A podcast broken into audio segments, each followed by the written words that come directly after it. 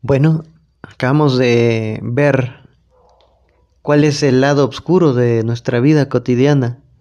Ahora vamos a profundizar un poquito más. El qué es la sombra. ¿Cómo es la sombra? ¿Y qué encierra la sombra?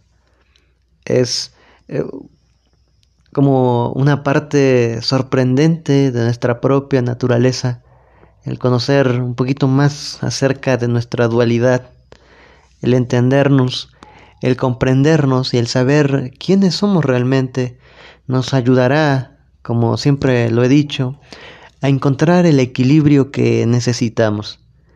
Y recuerda que para encontrar ese equilibrio necesitamos conocernos, entendernos y saber quiénes somos.